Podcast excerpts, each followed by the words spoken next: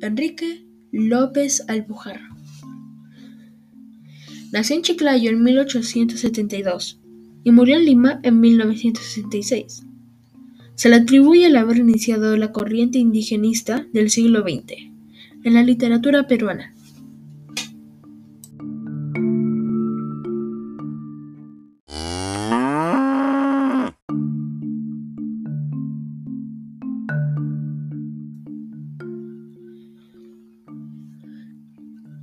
En sus cuentos da voz al mundo andino y muestra el indio de carne y hueso, con sus creencias y costumbres.